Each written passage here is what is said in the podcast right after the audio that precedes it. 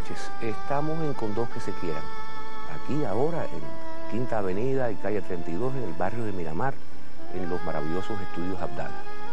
Hoy nos acompaña, eh, digo nos acompaña porque me acompaña a mí, los acompaña a ustedes, que son los destinatarios de este programa, una persona que siempre quise entrevistar. La he respetado, la he admirado y la he querido mucho. Es la alegría en persona. Y no la alegría porque sea especialmente simpática, sino porque lleva la alegría como estandarte. Una de las más grandes actrices de nuestro teatro, de nuestro cine, de nuestro radio, de nuestra televisión. Mm, Mi queridísima y amada Aurora Barnuevo. Mi amor. Le dicen la mulatísima, pero es- es- ella es más que la mulatísima. Ella es una actriz que no se puede creer. Aurora, gracias. Gracias por, porque sé que estás muy ocupada, sé que has estado filmando, sé que has tenido en estos tiempos a tu hijo malito. Hablaremos más adelante de eso, si tú me lo permites. Yo quiero que tú me digas por qué todo el mundo piensa que tú naciste en Calimete si tú naciste en Colón. Bueno, eso fue una ocurrencia de Luberta, porque Colón en sí no decía nada simpático.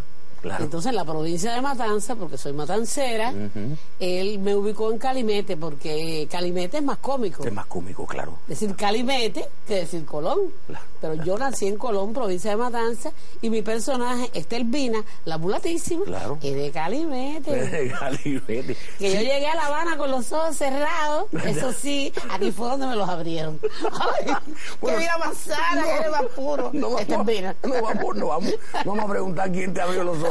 No. Aurora Barnuevo. A Etermina se lo podemos preguntar algún día, pero a Aurora no, no, es, eh, no es discreto, no es elegante, No. es, es vulgar. Ahora, eh, yo, yo leyendo el libro de, de Josefa Bracero, Rostros que se escuchan, que Sí. es una entrevista tuya en el segundo tomo, que es una entrevista muy buena, una entrevista con una cantidad de información de tu vida profesional, me encontré con un detalle que yo desconocía, que tú fuiste maestra de primaria. Sí.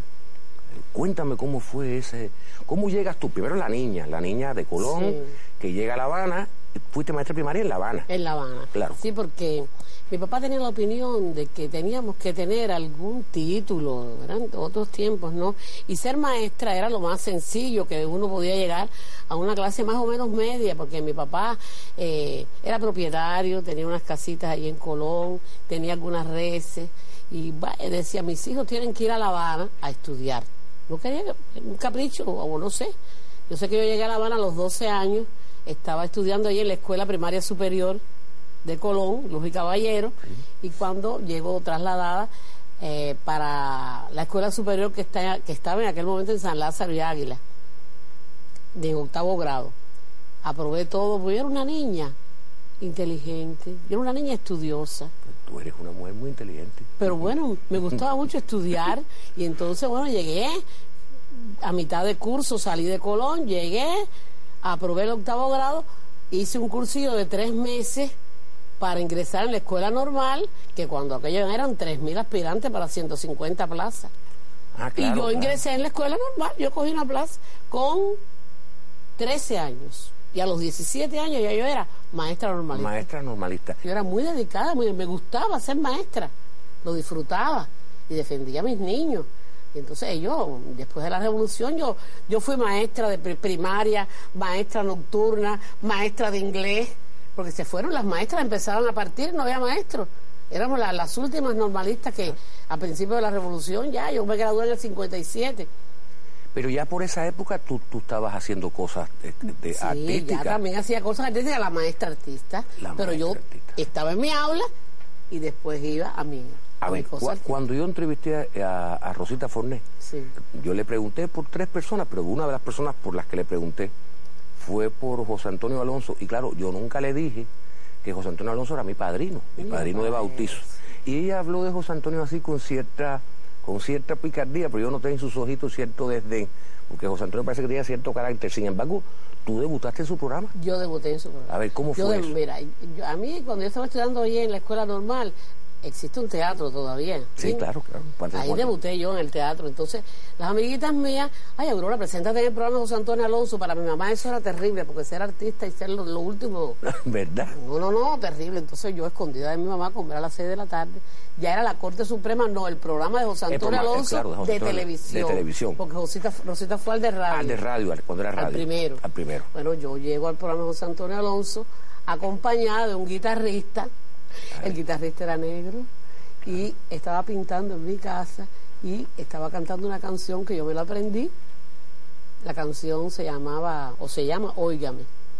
Y yo le dije a él, ay, usted quisiera ir al programa de José Antonio Alonso conmigo para que me acompañara en esa canción. Y él dice, sí, sí, cómo no. Entonces, escondida de mi mamá, todos preparamos un, un- una cosa escondida y me gané el primer premio. Pero claro, saliste por televisión. Salí por televisión y mi mamá, ¿y esto? O sea, voy al fin de semana y me hacen estrella naciente porque me volví a ganar el premio. Pero el negro lo eliminaron. Lo eliminaron. Y me dejaron solo. Y digo, ay, mi acompañante. Dice, o sea, Antonio, olvídate de eso, quédate tú sola. Que digo, Ay, Dios pobre, mío. no lo vi más. ¿Verdad? Más nunca No lo supe- vaya, no era un guitarrista tampoco estudiado ni nada, era una cosa que fue allí a, a eso. Allí estaba Isolina Carrillo, de repertorista de las estrellas nacientes. Claro, pero que, pero que fue mi repertorista y mi maestra, la que me enseñó, me escogió el repertorio, me enseñó el estilo, me enseñó todo. Yo empecé cantando bolero. Sí, cantando bolero. Bueno, tú todavía cantas. Sí. O sea, también la, la- la- en televisión no te da mucha oportunidad, pero sí. no, la- porque me han encasillado. porque te dan encasillado. Mira, ahí también, ahí también. Ahí Yo me enteré que tenía chancleta cuando llegué a la televisión, porque el teatro no. Yo no tenía raza en el escenario, era muy delgadita, y Cookie Ponce de León, la única mulata que tenía contratada en el grupo, era Aurora Nuevo. Sí, porque Todas las demás eran blanquitas. Y pro- le protagonicé muchísimas obras, o sea que yo no supe lo que era racismo en el, en el teatro. Cuando llegué a la televisión me pusieron las chancletas. Claro. Las chancletas, y pero bueno, me pusieron las chancletas, pero las chancletas me vinieron bien. Sí, eran Sí. una buena chancleta. Era una buena chancleta porque resillas un día. Yo me puse muy brava, muy brava. Para decir, bueno, pero ¿por qué yo nada más que estoy haciendo papeles de bola de humo? Decían la bola de humo de Calimete, después me decían esto por la calle, y yo en el teatro no hacía eso. Yo quiero hacer cosas dramáticas, Claro. porque yo soy actriz. Voy a decirle a Resilla cuando era la responsable de program- de programación de, Claro, claro. de la empresa. Dice, Aurora, mira, mira la lista de talento, como hay actrices dramáticas aquí. Mira, aquí tú serías una más. Mira ahora en esta parte donde nosotros te tenemos ubicada, que según tú te pusimos la chancleta. Mira a ver, Sí, claro. no hay resille. Sí. Tú sabes que me convenciste. No voy a hablar más de eso. Sí, pero tú hacías obras tan importantes en teatro como Las Yaguas, por ejemplo. Sí, cantaba, actuaba, Cantaba, bailaba. ahí hacías, ahí hacías Con muchas música de cosas. Ibera. Eh, Es que esos dos juntos eran una... Eso era un binomio. La primera comedia musical, la- la- el estreno en Las Yaguas, unos boleros preciosos. ¿Y sobre qué años que te hacen profesional? Ya tú, ya, ya tú dejas los maestros, ya tú dejas todo. ¿Sobre qué año más o menos? ¿Qué sería 60 y... Bueno, 60 y pico, más o menos, 64. 63, 64 No, sería. no, antes, antes, porque ya, ya en el 63 más o menos ya hacía mis cositas. Lo mío fue sangreado. ¿eh? Sí, Sí, no, bueno. de oyente de su grupo, entonces un día falla y Dalian Reu en la obra Habitación 406 de Héctor Quintero, que fue su primera Su obra. primera Miguel obra. Montesco la dirigía. Y entonces me dijo, Aurora, tú vas a hacer ese personaje. Digo, pero si yo no soy actriz, pero lo vas a hacer. Con la dirección de nosotros lo vas a hacer. Y lo hice ahí en la sala Tespe y ya fue ya mi consagración, porque de ahí vino los cuchillos de 23, las yaguas de Piloto. Ibera Es que Las Yaguas era... que el que me escogió para eso fue piloto. Piloto dijo, o lo hace ella o me llevo la música. Qué bárbaro. Es así eran esa gente. Es, era una época, Sí, era una época. era una época... O Yo quiero haga me- ella. Entonces, imagínate, de ahí después hice La Pérgola de las Flores, que era una comedia musical chilena donde hice una guajirita. Entonces a mí me dieron muchas oportunidades en el grupo Rita Montaner. Yo tengo... ¿Cuántos grupos tú tuviste? Pues también estuviste bueno, de con sa- ¿no? de Con ahí Jorge salí para el Ankerman. Para el Jorge Ankerman. Ankerman en el antiguo Teatro Martín. Claro, claro. Ahí hice muchas obras, protagonicé muchas obras. Yo hacía la damita joven del teatro cubano. Mi pareja era Carlos Montezuma casi siempre, un excelente Qué actor. bárbaro. Tan recordado. Y tan recordado por el pueblo de Cuba, además. También trabajó conmigo ahí Luis Lloró, Luis lloró. mm, Julito Martínez, en fin, Sí, que todos esos eran, en esa época eran galanes. galanes. Pero yo era la Tú también, tú también. muy bonita. Tú también. No, tú eres. Desde que lo dije al principio, tú eres muy bonita. Es que la belleza no es una cosa que se pierde. ya no, ya la no. belleza se transforma. Si eres No muy bonita. no no, no, no. Es que, pero ¿por qué pensar que no? Porque yo voy a decir ahora que Rosita no, está, no es bonita. No, la belleza, la belleza. A ver, vamos a hablar de la belleza interior porque la gente dice, no, la gente es bella por fuera. Tú eres, tú eres, eras bella y vas a ser bella hasta el último día de tu vida, que se demore mucho porque tú estás joven. Ay, ojalá que tu boca fuera sana. Oye, ¿cuándo llegas tú a Fiesta Guajira? Primero fue Alegría de Sobremesa. Sí, sí, sí. Después fue Fiesta Guajira, que es un programa que yo amo. Lo amo con todo mi corazón porque ahí tengo la oportunidad de cantar día a día con un conjunto campesino, pero hago lo que quiero, lo mismo te canto un bolero, que hago una guajira, que no sé, lo que quiera, porque es como una variedad dentro de lo que es la estampa Claro, la estampa campesina. campesina. Hago como cinco personajes. La estampa la escribe Julio Cid. Que es un gran escritor de radio también. No es que tú trabajas con, siempre con los mejores, porque Sí, Julio sí, Alberto Sí, combinación sí, sí. es... No, no, un buen escritor, un buen guionista, detrás de eso se puede hacer algo, pero sin un buen guionista no hay, no hay una obra bien. Ahora, yo quiero, antes de llegar a, a, a Alegría Sobremesa, que es un tema, Sí. es un tema porque yo tengo unas encuestas antes de, antes de hacer estas, estas entrevistas, eh, entre las personas que trabajan en mi casa, Nereida, que trabaja con nosotros tantos años, Narciso, es Aurora Nuevo, ¿qué tú le quieres? No se te vaya a ocurrir no preguntarle por las cosas simpáticas, y yo, y, y Narciso, el jardinero de- del, del edificio, me dice, a Mauri, ella es una gran actriz dramática, no, no, no puedes olvidar que hay veces que las personas tienen tienen una vida eh, real y una Porque vida es un personaje que yo exactamente formé. sí, pero la gente piensa que, que, que, Que yo Banuevo es. Ese es el éxito. Claro, ese es el éxito del, del personaje. Del personaje. Pero muchas veces puede ser el drama de, el- Aurora. De Aurora. ¿Cómo fue eso de que murió, haciendo Yo Soy Aquella, Alicia Rico en el escenario? Ay, eso- eso fue una cosa. Eso ¿Cómo? fue una cosa muy triste porque ella siempre decía que ella quería morir en el escenario. Siempre lo decía. Siempre lo decía, que ella no. Entonces, un día llegó muy mal. Hacía días que se sentía mal. Y porque vino a trabajar. Dice, porque tengo que trabajar. El artista se muere en el escenario. Y se sentía mal. Y era Pero mayor, cuando ¿no? salía al escenario, esa noche fue una noche brillante de Alicia Rico. Esa noche ella hizo replies. Tú sabes que en el teatro cubano, cuando una cosa tiene éxito Sí, sí. y te aplauden, da capo. Estaba el maestro Rodrigo Prat dirigiendo la orquesta claro. abajo. Qué época, qué maravilla. Y entonces la obra se llamaba Yo soy aquella. Y entonces ella cantaba una cosa que me acuerdo que decía, yo soy aquella que Colón trajo en la pinta, yo soy aquella que Pinzón puso en su lista, la guarachera, porque era un banquete, Era- era- la sandunguera, la que en Matanza fue la reina del danzón, y estoy aquí, aquí, para quererte, y se quitaba un ortopédico, ¡pam! y lo tiraba, y estoy aquí, y se quitaba la blusita, y, y tenía un éxito, y esa noche fue brillante ese número que lo tuvo que repetir tres veces. Murió en el escenario, lo tira la cortina, yo me ponía un pañuelo, maquillada y todo, a las 65 y me iba para mi casa. Yo vivía ahí en el Mita, entre Tulipán y el Arroz. Pero en la misma parada de la guagua, me dice, murió y salí, salí para el martillo otra vez. Y salí ya, y murió en, los brazos de Rodrigo Prats. Mira tú, qué cosa. Fue una de las brillantes actuaciones de Alicia Rico ese día. ¿Cómo tú llegas a Alegría Sobremesa? Cuéntame eso. Bueno, ¿Cómo yo estaba crea? haciendo... ¿Cómo se crea Alegría Sobremesa si, si, si lo sabes? Yo soy una de las fundadoras de Alegría porque en, en ese año que se fundó Alegría, pues nada, estaban la- los actores principales, las estrellas de- del humor de aquella época, José Antonio Rivero, estaba Carmelina Bandera que hacía Rita, y de Alberto Delgado, Wilfredo Fernández, bueno, en fin. Hay una muchacha que trabajaba en mi casa ayudándonos con Mayito y eso, que hablaba de una forma muy peculiar. Sí. Ella hablaba así. Ella hablaba así. Y era una dulzura de sanduna que ella tenía arriba. Es manaca. Y se llama Mauri Viejo. Entonces, cuando yo la- las trenzas y las cosas que se me echaban más un poquito a perder del teatro, yo se las daba a ella. Y ella se las ponía hasta para allá a la bodega. Con un contoreo. Dice Mario, oye, mira, este es un personaje. Un personaje, Y yo claro. empecé, ¿me entiendes? A elaborar el personaje termina. Mario habla con Luberto y dice, Aurora tiene un personaje que es un banquete. Y dice, ah, sí, ah, dile que venga por aquí para que me explique. Entonces hablé con Luberta y entonces, bueno, la idea que yo le di más el genio que es Alberto Luberta, que es un, genio de la, de, los libretos. Me ando cayendo atrás para este programa y no lo encuentro por ninguna parte. A ver si tú me ayudas. Yo, yo te ayudo. Como una piedra. Yo sé, yo sé, yo sé, yo, yo, yo, tengo eso. y entonces, Roberto hace así y me pone a hacer este vina, la bola de humo de Calimete. Claro. ¿Y llevas cuántos años haciendo eso? Bueno, 45 años, vamos a cubrir 46. O sea, que incluso has visto los cambios en algunos de los personajes, cuando una, una persona desgraciadamente fallece y, el personaje cambia para otro, para ¿Y cómo va el personaje adquiriendo otra dimensión según las nuevas generaciones?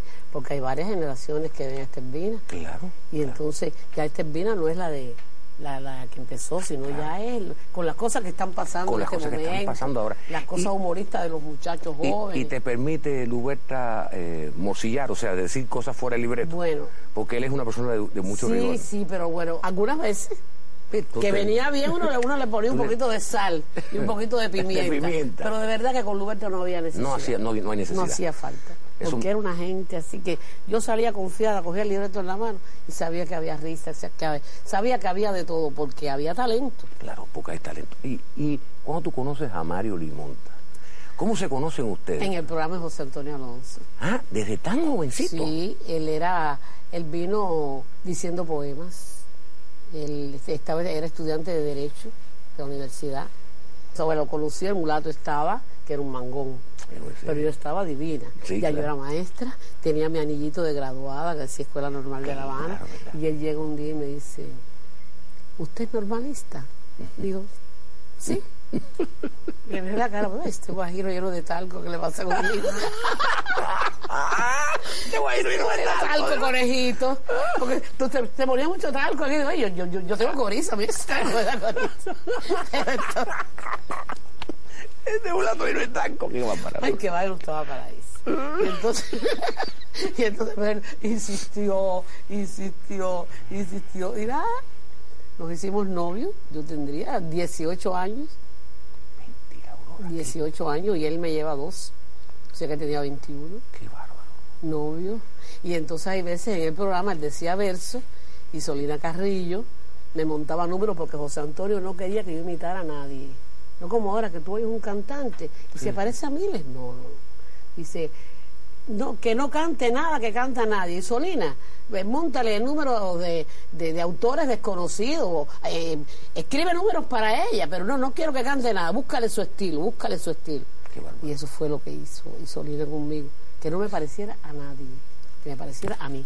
Y eso se lo agradeceré tanto a ella como a José Antonio Alonso se lo seguiré agradeciendo para toda la vida. Claro, claro, yo. él me decía, mala, buena o regular, pero Aurora. No me imites a nadie. Esos son los grandes, esos son los inolvidables. bueno, y, pero háblame de San Nicolás del Peladero. Ay, San Nicolás. Porque eso es un programa que la gente extraña, que nadie se explica por qué desapareció. Porque fíjate que la idea sobremesa siguió y todavía la gente está, todavía, la gente se acuerda de San Nicolás, de San Nicolás del Peladero. y, era un programa tan maravilloso. ¿Cómo es que tú entras a San Nicolás de Peladero? Porque tú no entraste desde el principio. No. Claro. Mario estaba, Mario hacía pareja con Ida Saavedra. Exactamente, con Ida Saavedra. Y entonces, ¿tú sabes con quién yo debuto en San Nicolás del Peladero? Con Enrique Arredondo. De negrito y yo de mulata. Éramos unos cinqueros que llegaron allí a, buscar, a buscarnos la vida, pero aquello empezó a gustar, porque hacía muchos años que no se veía el negrito. Y la mulata pintado, y la mulata. es como pareja. Como pareja. Y entonces, bueno, nada, el maestro Chobelín al piano, tocando, y yo cantando, y Arredondo yo. Bueno, eso gustó mucho. A tal punto que Mario hacía su pareja con Hilda Saavedra. Pero entonces cuando él me ve que yo estoy apretando la soga con Arredondo, y él en los bambices, y yo por allá por el teatro, y yo no era la señora de Mario Limonta, yo empezaba a hacer Aurora Bastoneo. Entonces se vuelve un poquito celosito, y le dice a Caballido, ven acá, eh, Caballido, ¿por qué tú no haces una escena donde el sargento le levante la mulata al negrito? ¿Tú no crees que eso sería bueno? Porque a mí me gustaría trabajar con mi mujer, chico. Entonces Campayo, está buena la idea esa, está buena la idea, sí, sí, vamos a hacer una escena. Vamos a hacer una escena donde sea eso. Bueno, aquello pasó, pam, pam, se formó, se hizo todo aquel libreto, quedó muy bueno, y yo empecé a ser la mujer del sargento Arencibia. Y Arredondo se quita lo de negrito por primera vez y empieza a ser Cheo Malanga. Claro, porque, porque estaban los que hacían los negritos antes. Antes que estaba Ramón Espígul, estaba Carlos Pou, y entonces, bueno, Arredondo debuta y lo descubren con aquello del negrito, porque ya él estaba olvidado. Él estaba prácticamente olvidado, nadie se acordaba de él. Y empieza Nicolás el Peladero a hacer el negrito y la mulata conmigo. A veces yo le preguntaba a Candita, Quintana. Candita Quintana, allá en el Martín, porque yo me sentaba en el camerino para oír historia. Candida, y Arredondo, ¿cómo era Arredondo? Enrique Arredondo de Negrito. Bueno, a él le decían el rey de los campos de Cuba. Porque que tenía que salir por ahí, mi hijita, a buscársela. Porque esto estaba duro en la vara. Claro, porque estaba Carlos Pou, estaba Garrido y Piñeiro. Imagínate, con toda esa gente en la radio y la televisión, donde comía Redondo. Y tenía un circo, ¿te acuerdas? Tenía, una carpa. Tenía una carpa, tenía una, carpa. Pero eso fue después. Eso fue después. Pero antes de la antes de la carpa te estoy hablando que él pasó la de Caín. Ahí él lo cuenta en el libro que tuvo que vender una vez hasta la dentadura postiza. él mismo lo cuenta. Él lo cuenta, él lo cuenta. Él cuenta eso. Entonces, bueno, a mí me interesaban todas esas historias. Después él empieza a la gente a gustarle este género, porque a la gente le gusta el vernáculo. Sí, le gusta. Es que es un género maravilloso. Que a los niños les encanta. Mira cómo él llegó a hacer lo que es cuando empezó a hacer su cheomalanga. Claro, cheomalanga. Todo, porque lo vio la televisión, que es una cosa que agarra tanto público. Y él, bueno, la gente se olvidó ya de todo eso porque ya todos los demás se habían muerto. A ver, ¿cómo se llevaban ustedes en San Nicolás de Pelade? Nosotros vamos de lo mejor. A ver, María Ángeles Santana, Enrique Santi Esteban, Pinelli. Pinelli, Agustín Campos. Agustín Campos. Eh, teníamos a Juan Carlos Romero. Juan Carlos Romero. que hacía el gallego, el, gallego, Simplicio, Carlos Más. Sí, Carlos Más, Simplicio. Es que era un, era un, era un grupo. Agustín Campos. Agustín, claro que se Montelongo Cañón. Montelongo Cañón. Bueno, es que había Eloísa un... Carlos Montezuma. Carlos Montezuma con su Chico Rutina. ¿Y por qué se acabó, según tú, según tu punto de vista, por qué se acabó San Nicolás de Pelar? Chicos, yo no lo entiendo.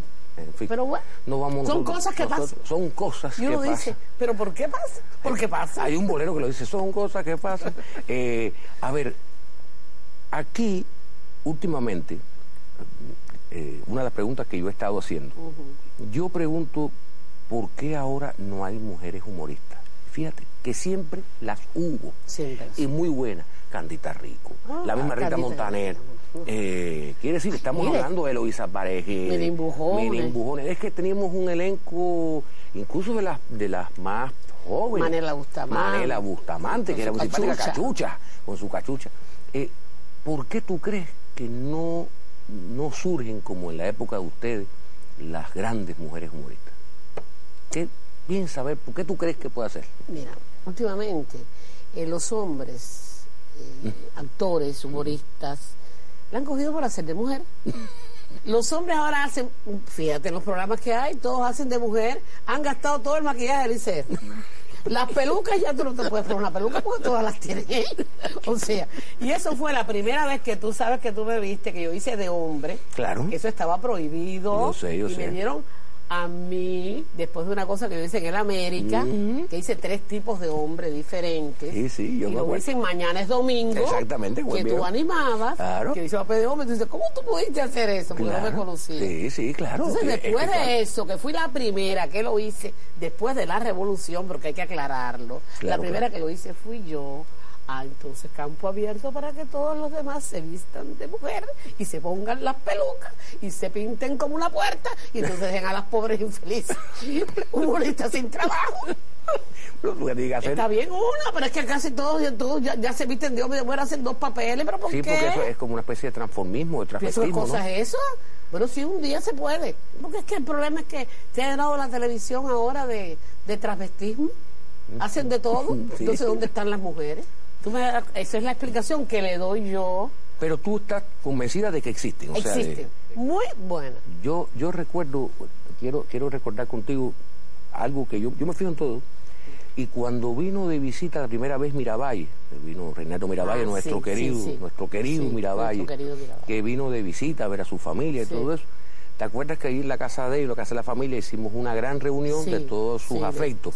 Y yo, bueno, aparte de que vi a todos los actores con un grado de, comunión entre todos ustedes que a mí me, emocionó, la verdad. Eh, yo me di cuenta, porque te acuerdas, nos sentamos tú y yo y eso en una esquinita. Y, empezamos a conversar y ahí a hacernos bueno, las cosas nosotros. Yo vi que tú tienes una relación muy bonita con tus compañeros. Ah, eh, yo vi que, que, incluso vienen y te cuentan y te hacen confesiones y te piden opiniones. Después una vez nos vimos en la NEC también y estaba Diana Rosa confesándote una cosa y yo te dije a ella. Que Son mis hermanas. Eso es lo eso yo, yo Mira, yo quiero hablarte de eso ahora que hablas de Diana Rosa. Eh, sí. La familia hay veces no es la que, la que tiene la misma sangre. Diana Rosa es mi hermana. En problemas duros que yo he tenido ha estado Diana Rosa ahí. Yo tengo tres hijos, uno por sangre y dos más. Una es Livia Batista, la de Licay, y otro Arielito, Ariel Ordaz. Que eso es lo, único que no lo paré. Su familia me quiere muchísimo. Esa es mi familia. Esa es tu familia. Y además el pueblo, este pueblo tan lindo que, que, que, que, que, te, que te quedas con cualquier problema en la calle. Aurora, ¿qué te pasa? ¿En qué te puedo ayudar? Esa es mi familia. Sí, pero es que yo vi ¿Cómo la quieren? La gente te pasa por el lado, te hace un cariñito, te pasa por el lado, te hace, te abraza. Viene el otro, y viene el otro, y viene el otro. Y los jóvenes también. Por eso te digo, ahí había muchos jóvenes, ahí había muchos jóvenes. Estaba Betico Puyol, estaba Luis Alberto García. Estaba todo, el mundo pasaba Néstor Jiménez, y pedía un cariñito. Y todo mis hijos. Ahora, hay un tema que yo creo que, que es importante tratar, porque tú puedes ayudar muchísimo a gente en casos semejantes tu hijo Mayito, tú tienes un hijo que lo que yo le llamo tener capacidades diferentes, porque yo eh, y tú has sido una madre en mi vida. Dedicada. Eh, vaya, dedicada, pero que eso no se puede creer. Y, el, y como ese es un tema que habitualmente no hablas en televisión, y sin embargo eh, ha sido tu vida, porque ese es tu hijo amado, tu hijo amado, tu hijo amado. Cuéntame de tu relación con Mayito, cuéntame la gente que te ayuda con Mayito. Mayito es una gente muy linda. Eh, por eso te digo. Eso fue un accidente del parto. Mayito pesó nueve libras y media un sufrimiento fetal y ese es el motivo de que Mayito claro. le salió con ese problema después del desarrollo que fue cuando el doctor Vega Vega me dijo, Aurora, hay que esperar el desarrollo de los 12 años. Y lo tengo en la Quinta Canaria desde hace muchos años, es como su segunda casa. Veces está en mi casa, veces está allí, en el Hospital 27 de Noviembre, donde estoy muy agradecida de todos los compañeros que laboran allí. Eh, ahora tuvo un problema muy fuerte con él. Sí, bueno, cuando, bueno, cuando yo, ahora hablamos del cine, pero cuando yo te empecé a llamar para el programa, eh, eh, y estábamos con asunto de la fecha, ¿no? Yo con la fecha de grabación y tú y tú me decías, es que él tiene un problema y yo no puedo tener la cabeza en un programa de televisión y tener la cabeza con, con, con mi hijo, ¿no? Bueno, pues nada, yo estaba en Londres y no me dijeron nada, yo estaba filmando una escena, una película allá y cuando llego que me dicen que Mayito tuvo un un granito. Digo, sí, pero ¿dónde está? No, no, que está en el Fajardo. ¿Cómo en el Fajardo? ¿Pero qué fue? Claro, claro. Pero cuando yo no estando aquí, se ocupaba tu Se ocupaba, mira, Diana Rosa allí se turnaban. Esa mujer es lindísima. lo único que tiene un carro que parece una carreta, por decir que ya no puede ya con él. Es una vieja con colorete lo que tiene. Ese Alejo, por favor, Diana, cambia eso. Es mi hermanita, la quiero mucho. Y te ha ayudado mucho con Mayito. Con Mayito. Mayito le dice mi tía. Mi tía. Y entonces él no sabe ya cómo la... ¿Y qué consejo tú, tú le pudieras dar? Eh, eh, le mandaras un mensaje a las madres que están en situaciones semejantes y que muchas veces piensan que el mundo se acabó, que es el final de todo eh, y, no ha sido el final. Para mí, cuando me lo dijeron por primera vez que iba a pasar eso, creía que el mundo se te iba a acabar. Se me iba a acabar. Pero entonces empecé a pensar a Mauri y empecé a decir, la vida sigue. Y si yo me acabo, ¿qué es de la vida de este niño? Mi hijo me quiere alegre. Yo tengo que ayudarlo yo tengo que tener salud. Yo a veces cuando me enfermo cojo miedo. Digo, ay, yo le hago mucha falta a mi hijo. ¿Entiendes? Le hago falta alegre. Le hago, le, hago falta con entusiasmo. Le tengo que dar vida. Claro, Y me quiere muchísimo con el alma. me adora, está orgulloso de mí. Y yo, para ser madre, el cariño más grande que yo tengo es el cariño de mi hijo. Ah, pues yo me alegro que... Yo, yo le digo a las madres que eso no es una desgracia. Eso no es que haya perdido un hijo, eso es un hijo. Ya yo soy madre, ese es mi hijo. Y nada, normal, para mí es normal como todos los demás. Bueno, ya, no te me pongas triste, porque tú no te me puedes poner triste. No, yo no me pongo triste, pero le estoy haciendo una historia pero te emociona. me emociona, porque son cosas que tocan muy adentro, pero no me pongo triste. No, claro. Eso no, eso, eso es así, es la vida. Que se está poniendo Que nos sorprende. Claro que nos sorprende. Y nos tam- cambia de un día y para tampoco otro. es un castigo divino. No es un castigo ni nada, menos. no. Es un banquete. Es un banquete, él se ríe muchísimo. Y nada, y me vacila. Y Ah. quiere que yo sea alegre y que ella quiere que yo me ría. Y yo no me quiere triste. ¿A ti ¿Qué te pasa, mamá? ¿Verdad? Chico, mamá, ¿a ti te pasa algo? Digo, no, hijo, no, a mí no me pasa nada. Ah, no, porque te veo un poco seria. O sea que no puedo. Sí, claro, no te puedes No dar- debo. No, no debes. Ven acá, vamos a, vamos a irnos al cine, porque tú has hecho mucho cine. Ah, sí. Mucho, últimamente, ¿Sí? últimamente, Sí. después de veterana. Porque cuando era jovencita, No, no te llamaban No, para nada. no. Eso, pero sin embargo, pero, Pero- pero, llegó tarde, pero llegó. llegó tarde, pero llegó. A ver, háblame de las películas que tú has hecho, eh, Bueno, las mira, que has hecho últimamente. Yo hice una película, Salsa, que esa se filmó en París, con Joy Buñuel. Parece que alguien le habló de mí allá y vino directamente a buscarme. A buscarte a ti. a mí. Era una como una cubana que hace 25 años que vivía allá. Tenía que ser una estelvina, una cubana, una, sí, una cubana gozadora, gozadora. pero de allá y ya tenía que hablar francés a lo cubano. Claro. Entonces ese fue el personaje que interpreté allá, una casa cubana en París. ¿Y te donde fue tenía- difícil hacer eso, esa, ese, el, el lenguaje? No, no, porque eh, la posibilidad de ser cantante y eh, por fonética, Claro. pues yo tengo una facilidad para eso increíble. No sé, en el ICAI me tienen como, como, como lo mismo hablo inglés que italiano. Hice una con Rui Guerra Ah, sí, en portugués, director, en portugués. estorbo, y un monólogo así enorme, dramático. Y entonces ¿Y- y tú después, él no sabía que era humorista aquí. Entonces cuando alguien le dijo, no, ella es humorista, hicimos una, una escena en San Lázaro con un monólogo así grandísimo en portugués. En portugués. Qué Ella que coño es ese, mi Ofelio, mi Serafio, y yo llorando. y ahí en el medio calle. Qué cosa. Entonces, dice Melpici, oye, Aurora, yo no te conociste, estuvo al Festival de Cannes y me vio allí. Y la gente decía que quién era yo, que sí, que dónde era, si era de Brasil. Sí, era de Brasil. Qué O sea, que bárbaro. entonces me dice Ruy Guerra, ¿es verdad que dicen que usted es humorista? Digo, sí, yo- bueno, yo soy actriz, pero yo Claro, estoy claro. viviendo del humor hace muchos años aquí en mi país. Que pues para mí, usted es una actriz dramática. Nunca pensé que pudiera ser una actriz humorística. ¿Qué tal? Y estabas en la de Benito Zambrano, ¿no? En, en, En esto, en- Habana Blue, ¿no? Habana Blue también, hice una, Claro, claro. la, la- la administradora del cine. Y ahora andabas por Londres, ahora en, el verano. en la película que El Día de las Flores, que es una escena, tuve que ir a filmarla allá. Y también era una escena. No tiene nada que ver ni con Estevina, ni, ni con Aurora, ni con nadie, con otro personaje. Ahora, ¿qué fue lo que pasó con Barrio Cuba y el Ah. personaje ese de Adela que tú haces ahí? Bueno, Humberto Solás, que nunca pensé que, vaya, que se hubiera fijado en mí para hacer un personaje así, me dice que quería que yo trabajara en su película y me da el guion. Y entonces yo, que se llamaba primero Gente de Pueblo, Sí. y entonces yo leo el guion y dice, ¿dónde tú te ves? Digo, bueno, yo me veo aquí en un personaje, Humberto, pero yo no sé si tú serías capaz de, de darme ese personaje, porque es muy dramático, pero ahí es donde yo me veo. Dice, ¿quién es Adela? Dice, ese es el que te voy a dar. Qué. Entonces empecé a envejecer de mis canas, porque yo tengo canas, lo que pasa es que tú me ves así porque me las pinto. ¿Qué tú crees que hay? Yo me las pinto. ¿Y, y dónde tú crees que están las mías? bueno, me las dejé todas, todas, todas. Empecé ahí con mi personaje, ahí, ahí, ahí a luchar. Y dice Adela, que era un cuento más de Barrio Cuba. ¿Qué pasó? Que se extendía mucho la película, incluyendo el cuento mío, como era monotemático, era un, era, era para mí. Era, era la historia, ¿no? De la madre de, la, de, de Él lo quería niño en Angola. Entonces lo hizo un cortometraje y lo separó de Barrio Cuba. Entonces en la televisión, después de eso, yo tuve la suerte también de que Rudy Mora, que es un muchacho que tiene mucho, talento, Mucho. que lo admiro cantidad, Mucho, conocí a su talento. padre, trabajé con su padre Claro, con su padre. y me dio un personaje en Diana que no tenía nada que ver con ninguno de los personajes que yo he hecho, una mujer noble, muy buena. Él es muy osado, es que Rudy es muy osado. Y entonces O sea, que estás volviendo de alguna manera a tus orígenes. Sí, sí. Pero ahora yo te quiero hacer una Ahora quiero pregunta. hacer esas cosas. Ahora quieres hacer eso. Pero no puedes abandonar la otra.